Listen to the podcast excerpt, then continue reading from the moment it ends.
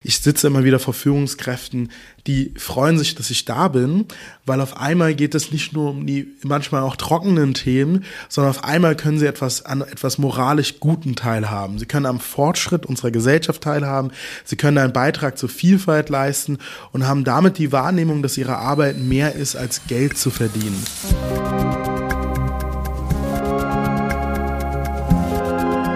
How to solve it. Der Lösungspodcast.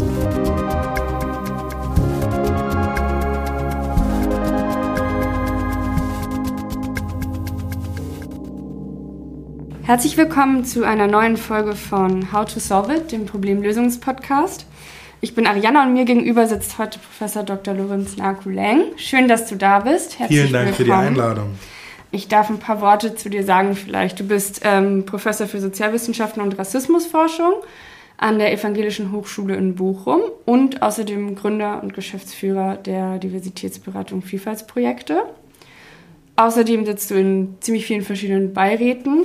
In der Tat. Zum Beispiel Beirat des Nationalen Diskriminierungs- und Rassismusmonitors, was ich auch sehr spannend finde. Und ähm, du berätst als Mitglied der Expertinnenkommission Antirassismus das Bundeskanzleramt. Ja. Spannend. Vielen Dank, dass du da bist. Heute wollen wir über Diversity Management sprechen, womit du dich gut auskennst. Und vielleicht können wir erstmal überlegen, was ist Diversity Management? Und ich habe das im Vorfeld mal gegoogelt und es kommt eine wirklich interessante, nichtssagende Aussage raus. Und zwar, das Diversity Management ist ein Teilbereich des Personalmanagements. Seine Aufgabe ist es, die soziale, kulturelle und ethnische Vielfalt der MitarbeiterInnen zu fördern das Gegenderte habe ich eingefügt und zum Wohl des Unternehmens einzusetzen. So. Da merkt man wieder mal, das Internet weiß viel, aber es weiß wirklich nicht alles. Ich würde bei dieser Definition die Schultern zusammenziehen und dreimal sagen, nein, nein, nein. Ich würde oben anfangen. Diversity Management ist und muss mehr sein als Personalmanagement, weil Diversity Management stellt die Frage nach Außenpositionierung, stellt die Frage nach Marketing, stellt die Frage nach Produktdesign. Also wenn ich beispielsweise Produkte designe, denken wir an Automobilunternehmen, denke ich an den Fahrer als Mann oder Frau, denke ich an männliches oder weibliches Sitzverhalten. Wenn wir Diversity Management in der Gesundheitsbranche oder in Krankenhäusern machen, dann geht es nicht nur um die Frage von Personal, es geht auch um die Kundinnen, die Klientinnen, die Patientinnen, die vor Ort sind. Die zweite Ebene ist natürlich, über was reden wir, wenn wir über Diversität reden? Es geht um mehr als Kultur. Wir reden mindestens in der Gegenwart über die sieben oder sechs bis sieben Kerndimensionen, sexuelle und geschlechtliche Vielfalt, das Thema Behinderung, die soziale Frage, Rassismus, Geschlecht, Religion und Weltanschauung kommen alle mit hinzu. Und der dritte Moment ist natürlich, warum tun wir Diversity Management und was ist die Motivation dahinter? Und es gibt immer die zwei Seiten der Medaille. Es gibt den Business Case und es gibt den Moral Case. Der Business Case natürlich natürlich, die Leute wollen Produkte verkaufen. Es gibt Kampagnen, denken wir an die Colin Kaepernick-Kampagne von Nike, wo sie mit der Botschaft Black Lives Matter Millionen verdient haben.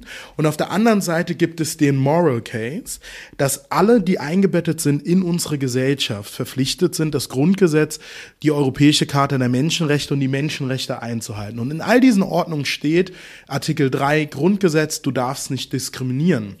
Das heißt, auch die Wirtschaft hat eine moralische Verpflichtung, Verpflichtung zur Diskriminierungsfreiheit.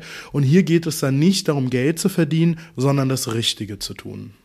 Und das Problem dabei, finde ich, ist ja, dass der Geltungsbereich eben eigentlich nicht das Unternehmen auch nur sein sollte, sondern eben auch so ein gesamtgesellschaftlicher Impact, der daraus resultieren würde, wenn wir wirklich Diversität im Unternehmen fördern würden. Und da frage ich mich manchmal so, wie passt das zusammen mit den Unternehmenszielen? Du hast gerade Nike angesprochen, die haben sich das äh, zunutze gemacht. Ich frage mich trotzdem, wie bei Nike das Diversity Management funktioniert innerhalb Absolut. des Unternehmens. Und gleichzeitig haben wir ja gesehen, gerade in den letzten Jahren, dass Unternehmen, die sich nach außen hin positioniert haben für Diversity, Queer- und Transrechte, gegen Absolut. Rassismus und so weiter, total angegriffen wurden, ja. teilweise, und das hat jetzt in Anführungszeichen gecancelt wurden. Ähm, und es dazu geführt hat, dass Unternehmen ähm, wirtschaftliche Ziele vielleicht nicht ganz so erreichen konnten. Mhm.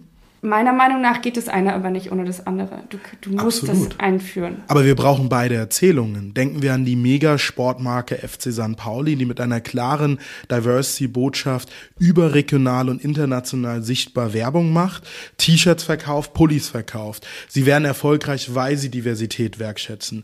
Denken wir an manche Top-Management-Beratungen, die ganz gezielt aus bestimmten Communities der LGBTQI und der Rassismus betroffenen Community rekrutieren und damit ihrem Personalmangel begegnen. Denken wir an die Großmarketingkampagne der Deutschen Bahn, die gesagt haben, come how you are, dress how you want und die es geschafft haben, ganz viele unbesetzbare Stellen zu besetzen, weil sie die eingestellt haben, die die anderen eben nicht wollten. Die Menschen mit Behinderung, die Menschen, die Kopftuch tragen, die Menschen, die zur LGBTQI-Community gehören und vielleicht als männlich gelesene Person mit einem Kleid zur Arbeit kommen. Und Diversitätsmanagement ist also beides. Es ist ein Risiko für Unternehmen, weil tatsächlich kann es zu Umsatzrückgang kommen. Und es ist aber auch immer eine Chance für Unternehmen, weil manche haben damit richtig viel Geld gemacht. Die Frage, die sich jeder Unternehmer, jede Unternehmerin stellen muss, ist letztendlich die Frage, bin ich bereit, unter jedem moralischen Kontext und immer zu verkaufen? Oder gibt es bestimmte rote Haltelinien, wo man sagt, nein, wenn es dann an Menschenrechte geht, wenn es an das Wohlempfinden geht, wenn es um unsere demokratischen Werte in unserer Gesellschaft geht, da setze ich eine Haltelinie. Und ich habe die positive Erfahrung gemacht, dass ich Führungskräfte in Unternehmen getroffen habe, die gesagt haben, wir machen das jetzt, wir könnten Geld verlieren, wir tun es aber trotzdem. Und in den meisten Fällen haben sie wirklich, ist das nicht passiert. Sie haben Geld gemacht. Und so sage ich immer, Diversitätsmanagement, gerade wenn es um Produkte und nach außen um Marketing geht, Häufig haben wir einen Effekt einer KonsumentInnenverschiebung und nicht KonsumentInnenverlust, weil da, wo wir Leute verlieren, gewinnen wir Leute dazu. Weil ich selbst als Professor, als Unternehmensinhaber, ich gehöre zu den kaufstarken Konsumenten zwischen 25 und 55, die alle so lieben. Und ich achte beim Konsum sehr drauf. Also wenn ich mich entscheide, bei welcher Hotelkette ich regelmäßig buche, mit welcher Airline ich fliege, wo ich mein Auto kaufe oder welche Luxusuhr ich mir an, an den Arm klemme, dann reflektiere ich bei all diesen Konsumentscheidungen, habe ich es mit einem Unternehmen zu tun, das Diversität ernst nimmt. Und was wir in Studien sehen können, ist, dass der Anteil derer, die das genauso tun, wie ich das mache, wächst. Sowohl im Employer Branding, dass immer mehr Leute sagen, ich will nur arbeiten, wo es divers ist. Ähm, gleichzeitig bei Konsumenten, die sagen, ich will nicht bei Marken kaufen und konsumieren, die diskriminieren, wenig nachhaltig oder gegen Menschenrechtsverstoßen handeln. Und wir sehen das natürlich auch in Förderstrukturen, dass Banken, ähm, Großauftraggeber oder auch Investmentinstitutionen äh, sich die Frage stellen, will ich wirklich in diese Marke investieren, wenn sie diese ganze Diversity- und Nachhaltigkeitsfrage in Anführungszeichen noch nicht straight hat? Und vor allem, und beziehungsweise vor allem aber auch nach außen hin vielleicht nicht positioniert. Das ist ja auch ein großer Trend, dass sich Unternehmen mehr und mehr unter Druck geraten, auch sich politisch ähm, zu positionieren. Du hast gerade was angesprochen, worauf ich zurück möchte, und zwar ähm, Einstellungsprozess, Hiring insgesamt. Ja. Wie kann man es schaffen, insgesamt divers zu hiren? Weil die Leute, die hiren, sind nicht unbefangen. Nein. Die haben jeden Bias, den wir alle mittragen, manche mehr, manche weniger, manche unterschiedlich gerichtet. Was sind da unsichtbare Barrieren und wie kann man dagegen arbeiten? Ich will Vorschläge machen, die man sowohl in einem großen DAX-Konzern als auch in einem kleinen Unternehmen mit 30 Leuten umsetzen kann. Ich würde sagen, erstmal müssen wir sagen, das Schöne ist, wir alle haben Biases, aber wir alle haben nicht die gleichen. Das ist ungemein wertvoll, weil dadurch ist klar, dass ein Mehraugenprinzip nachgewiesenermaßen zu weniger Diskriminierung führt. Das zweite ist das, was wir alle mal gelernt haben und kennen, dass Rationalisierung Sinn macht. Was meine ich damit? Die Leute gehen dann aus dem Raus und dann sitzt man da und redet miteinander. Und dann sagt einer, der ist kompetent. Den finde ich sympathisch. Und jetzt müssen wir eine Frage etablieren. Warum? Beweise mir, dass er kompetent ist. Und dann können wir nicht mehr sagen, er sieht kompetent aus, er wirkt kompetent, er hat ein kompetentes Auftreten, sondern hol den Lebenslauf raus, zeig mir in den Zeugnissen, benenne die Skills und gebe mir eine Liste. Ein dritter Moment ist, dass wir das Problem haben, dass in Bewerbungsgesprächen unterschiedliche Menschen unterschiedliche Fragen bekommen. Das heißt, wenn Frauen in Bewerbungsgesprächen sind, dann werden sie häufiger nach der Vereinbarkeit von Beruf und Familie gefragt. Weil sie häufiger gefragt werden, reden sie mehr drüber. Danach entsteht der Eindruck, dass ihnen im Work-Life-Balance vielleicht die Work nicht important genug ist. Bei dem Mann war das anders, aber beim Mann war es anders, weil wir nie gefragt haben. Das heißt, Bewerbungsverfahren brauchen tatsächlich standardisierte Eröffnungsfragedialoge. Es geht nicht darum, dass jede Frage auf einem Papier stehen muss und alles bürokratisiert ist, sondern dass es zehn Fragen gibt, die ich jedem Bewerbenden gleichermaßen stelle. Und wenn ich die Frage nach der Vereinbarkeit von Beruf und Familie der Frau stelle, dann stelle ich sie auch dem Mann. Wenn ich die Frage nach Stressresilienz dem jungen Mitarbeitenden stelle, dann stelle ich es auch dem alten Mitarbeitenden, weil wir sonst eine asymmetrische Wahrnehmung haben, weil von dem einen haben wir es gehört und der andere, der hat nichts gesagt, da wird es wohl kein Problem sein. Und ich glaube, der letzte und vielleicht auch entscheidende Tipp ist immer die Frage, bei den Bewerbungsunterlagen, was muss ich wissen und nicht.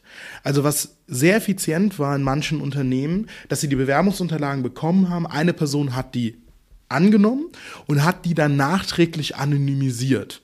Das kann man immer nur eingeschränkt, aber mal das Foto raus, mal bestimmte Wohnorte raus, stigmatisierende Geburtsorte rausnehmen und die Bewerbungsunterlagen praktisch wie mit einem dicken Filzstift anonymisieren und dann an die Leute rausschicken und sagen, les erstmal ohne das Gesicht zu sehen, les erstmal ohne zu wissen, ob die Person auf einer evangelischen Schule war oder engagiert im Islamverband, sondern les unabhängig von der Identität und dann in einem nächsten Schritt sehen wir den Menschen mit dieser Identität. Und da haben wir herausgefunden, dass die Leute tatsächlich diverser einstellen. Weil sie eben ihre Biases gar nicht einsetzen können teilweise, weil dann das Foto fehlt mit dem Kopftuch, vielleicht der arabische Nachname nicht drin ist. Absolut. Ja, das macht total Sinn. Und auf einmal zählt wirklich die Kompetenz. Ja. Vielleicht können wir noch einen kleinen Schritt zurückgehen. Und mhm. zwar, bevor die Leute an den Punkt kommen, dass sie sich bewerben, ja. wenn sie sich die Website angucken. Ja. Ich schaue mir die Website an, Beispiel als Frau, und da sind nur Männer. Ah, klasse. Und ich äh, lege selber Wert auf Diversität. Alle sehen gleich aus, alle heißen Thomas und Stefan. Ja. Ähm, und dann sind viele Bewerbende schon raus. Genau, dann sind die raus, weil sie schon wissen, da fühle ich mich wahrscheinlich nicht wohl. Kann man dem überhaupt entgegenwirken? An welchem Punkt kann man sozusagen anfangen, Leute mehr anzusprechen, ja. wenn man noch nicht viel Diversität im Unternehmen hat, aber das möchte? Was würdest du sagen, wo fängt man am besten an? Ich würde da sagen, ähm, zwei Aspekte. Das erste ist Diversity Signaling. Also wir können nicht davon ausgehen, dass die Menschen außen wissen, was innen passiert und sie können auch den Menschen nicht die Haltung an der Nase ablesen, sondern wir müssen klare Signale unserer Haltung setzen. Das fängt damit an, dass wir auf unserer Webseite diverse Fotos verwenden. Das fängt damit an, dass wir in unseren Texten bestimmte benachteiligte Gruppen bevorzugt zur Bewerbung aufrufen. Das fängt damit an, dass in der Personalwebseite und dem Bereich sichtbar ist, wer sind die Schwerbehinderten und Gleichstellungsbeauftragten Fragen sind die ansprechbar. Es fängt damit an, dass im Unternehmensnewsletter auf der Webseite berichtet wird, wenn das Unternehmen zum Diversity Day, zum ähm, Christopher Street Day oder zu anderen besonderen Tagen Diversität sichtbar macht. Und über all diese kleinen Signale auf der Webseite und Social Media signalisieren wir nach außen, Diversität ist uns ein Wert und ein Anspruch.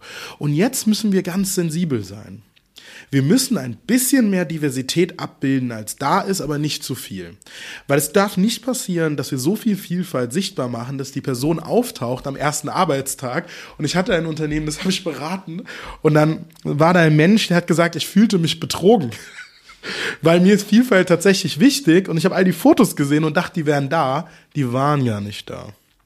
Das ist natürlich, das darf nicht passieren. Aber gleichzeitig müssen wir in der Medialisierung des Unternehmens eine positive Vision der Zukunft aufzeigen und sagen, wir zeigen mehr Vielfalt, weil wir wollen dahin und das ist unser Zielbild, damit auch die Leute nach innen sehen. So stellt sich unser Chef, unsere Chefin heute das Unternehmen vor und so hofft er, dass irgendwann mal die Mitarbeitenden hier aussehen. Und diese Vision, die muss sichtbar sein, ohne dass es so weit von der Realität weg ist, dass wir von einem Diversity, einem White, einem Pinkwashing sprechen können.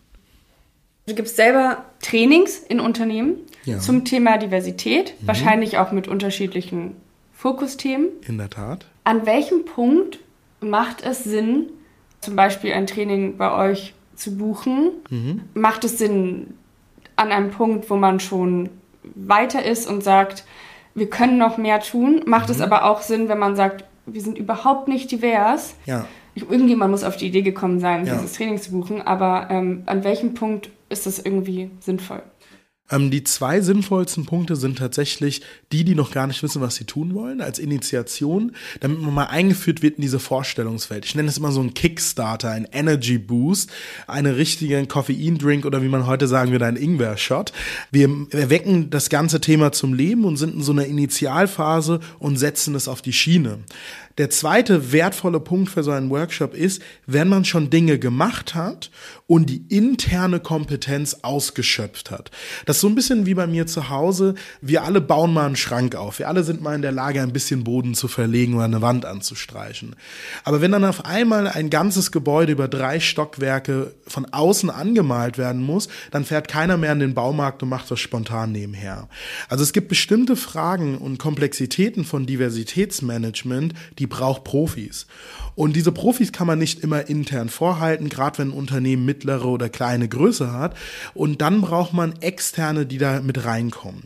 Das zweite ist ähm, in dem Aspekt natürlich auch immer dann, wenn man tiefer in die Dimensionen einsteigt. Es ist so, dass in der Diversity Management Welt gibt es die Leute, die kümmern sich um das Thema Frauen besonders gut. Die anderen sind richtig gut in LGBTQI. Wir sind natürlich bundesweit äußerst bekannt für unsere rassismuskritische Arbeit rund um die Dimension Kultur, Ethnizität, Migration und Nationalität. Und immer dann, wenn man sagt, wir steigen jetzt ganz tief in eine dieser Kerndimensionen ein, dann würde ich auch immer empfehlen, die Profis mit reinzuholen, weil man kann mit sehr vielen kleinen Dingen, was eigentlich richtig intendiert ist, sehr falsch machen. Das wäre genau meine nächste Frage gewesen. Und zwar erstens, Do's und Don'ts insgesamt beim Diversity Management. Ein paar Do's haben wir jetzt schon gehört. Das war schon mal super hilfreich. Ein paar Don'ts sind wahrscheinlich auch hilfreich zu hören. Und ich würde auch gerne wissen, wenn Diversity Management oder wie man auch sagt, ja, Diversity, Equity und Inclusion scheitert, warum? Ich würde anfangen, es gibt so ein paar Leitsätze in unserer Disziplin, die absolut wichtig und richtig sind. Einer dieser Leitsätze lautet Not about us without us.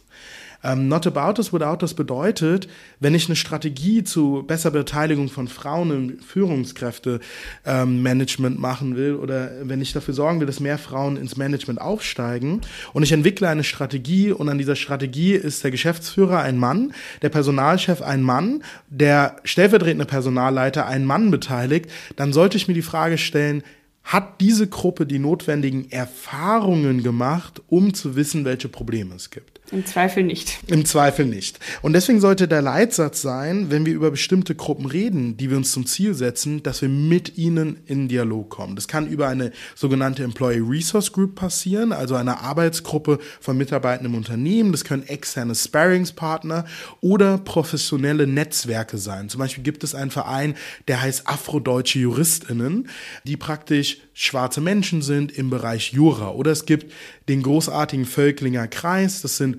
homosexuelle Manager. Das heißt, ich kann dann diese Selbstvertretungsorganisation anfragen und sagen, hey, könnt ihr neben den Profis meine Sparringspartner sein? Ich würde auch sagen, Diversity Management läuft dann schief, wenn man es ausschließlich als Business Case betreibt. Weil wenn man immer nur die Dinge machen will, die Geld oder Vorteile bringen, hat man das Problem, dass man vergisst, die Dinge zu tun, die notwendig sind. Und das fällt den Leuten irgendwann auf. Wenn auf einmal auf der Webseite alle Menschen aus allen Abschnitten des Lebens kommen, vielfältig sind, multiethnisch sind, Menschen mit Behinderung darunter sind, jung und alt. Und dann aber irgendein Journalist sich mal die Mühe macht, um sich die Frage zu stellen, hm, wie viele von Menschen, die so aussehen, sind eigentlich auf der A, B und C-Ebene des Unternehmens, dann macht sich einfach ein sehr schöner Zeitungsartikel aus diesem Widerspruch. Und so kann es von Bedeutung sein, dass Diversity Management schief läuft, wenn es nicht authentisch ist. Ein weiterer Grundfehler des Diversity Managements in Unternehmen ist, dass die Leute sich nur um das Positive kümmern wollen. Also was sehr beliebt ist, ist Diversity Management, Diversity Marketing, weil das natürlich positiv ist. Aber niemand will über Diskriminierung, Ausgrenzung und Mobbing auf der Arbeit sprechen.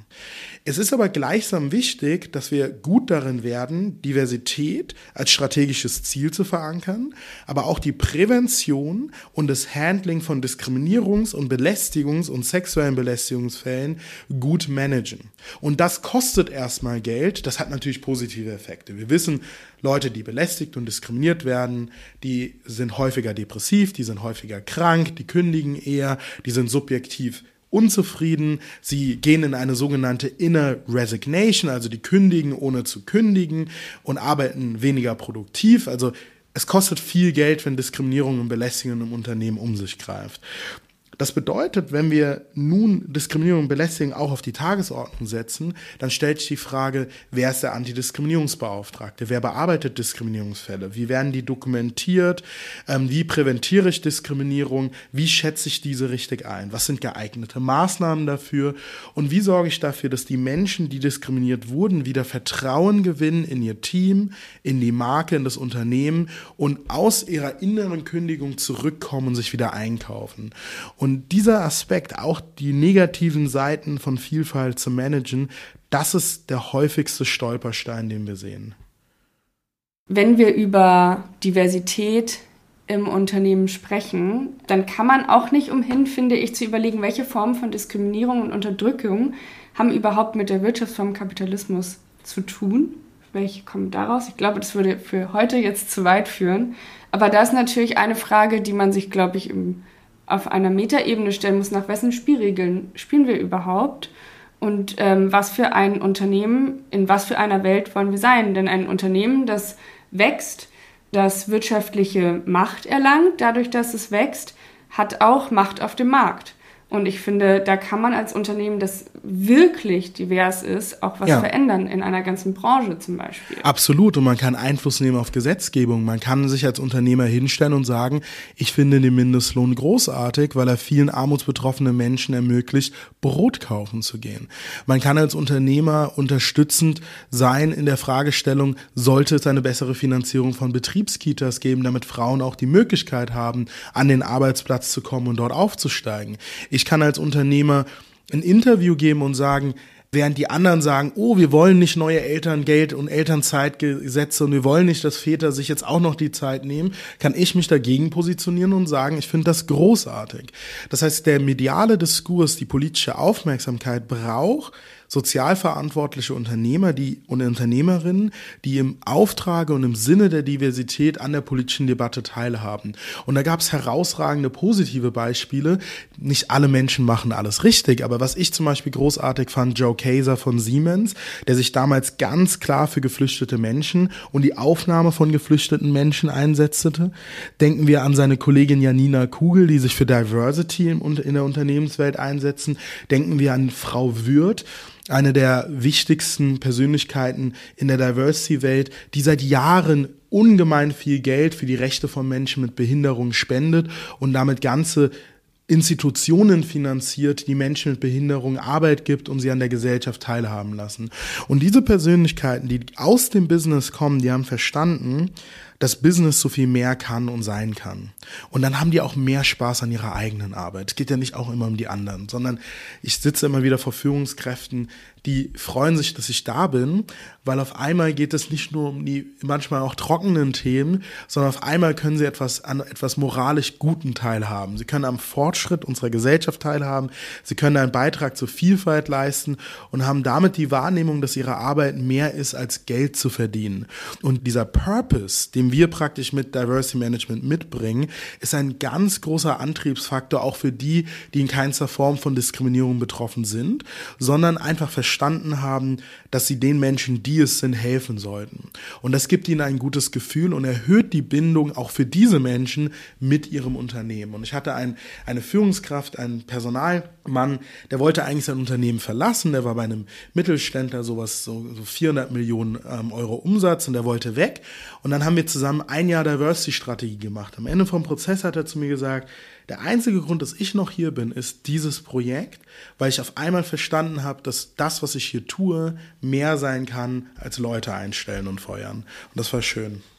Wahnsinnig schönes Beispiel, danke fürs Teilen. Ich würde auch sagen, das ist der perfekte Punkt, um mit dieser sehr, sehr spannenden Diskussion über Diversitätsmanagement im Unternehmen, glaube ich, jetzt einen Punkt zu setzen und für uns alle, die zuhören, mitzunehmen, dass Diversität im Unternehmen einmal jeden angeht. Absolut. Dass man mit den Leuten redet statt über sie. Dass man schon bevor man darüber nachdenkt, Leute in Interviews zu befragen, darüber nachdenken sollte, wer sind wir überhaupt, wie wollen wir überhaupt sein und dass ähm, Diversitätstrainings und Workshops an verschiedenen Punkten hilfreich sein können und werden, weil man anfängt auch mit den Leuten zu sprechen, statt über sie. Absolut. Und ich will nur einen witzigen Punkt ergänzen. Ich würde sagen, denkt bitte dran, dass Diversität Spaß machen darf. Das heißt, macht all die Dinge, die witzig und spaßig sind. Und ja, es ist schön, mal mit seinem Team ein internationales Buffet hinzustellen und gemeinsam zum Fastenbrechen in eine Moschee zu fahren und dann im, am Wochenende drauf ähm, Yom Kippur zu feiern mit seinem jüdischen Kollegen. Und das zweite ist, seid vergebend miteinander. Also in dem Prozess werden Leute Fehler machen. Es werden Leute falsche Sachen sagen. Es werden Leute, denen wird ein Wort rausrutschen im Diversity Training. Und vergebt den Leuten im Prozess, weil Fehler gehören dazu und wir sind da nicht alle perfekt. Vielen, vielen Dank, dass du da warst, dass du mit uns über Diversitätsmanagement gesprochen hast und ja, diese Einblicke in dieses so wahnsinnig wichtige Thema. Dankeschön.